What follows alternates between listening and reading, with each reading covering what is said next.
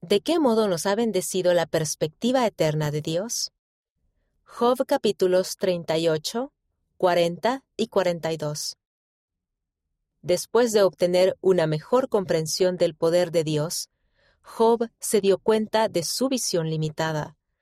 Dijo, Por tanto, yo hablaba lo que no entendía. Al igual que Job, quizás nosotros no siempre veamos lo que Dios ve para nuestra vida. Estos tres ejemplos modernos muestran cómo el Señor conoce las pruebas que afrontamos y nos brinda guía por medio de sus profetas. ¿En qué ocasión han visto la perspectiva del Señor bendecir su vida? 1833.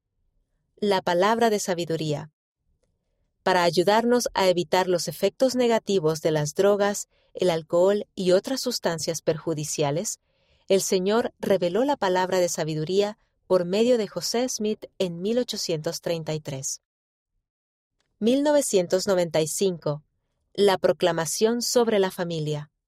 Sabiendo las dificultades que las familias afrontarían, el Señor inspiró a los profetas y apóstoles vivientes a publicar la proclamación sobre la familia en 1995. Es una norma de la Iglesia para fortalecer a la familia. 2019. Ven, sígueme. El programa centrado en el hogar Ven, sígueme llegó a estar disponible para todas las edades en 2019, aproximadamente un año antes de que el COVID-19 cerrara las reuniones de la Iglesia por un tiempo. Más información.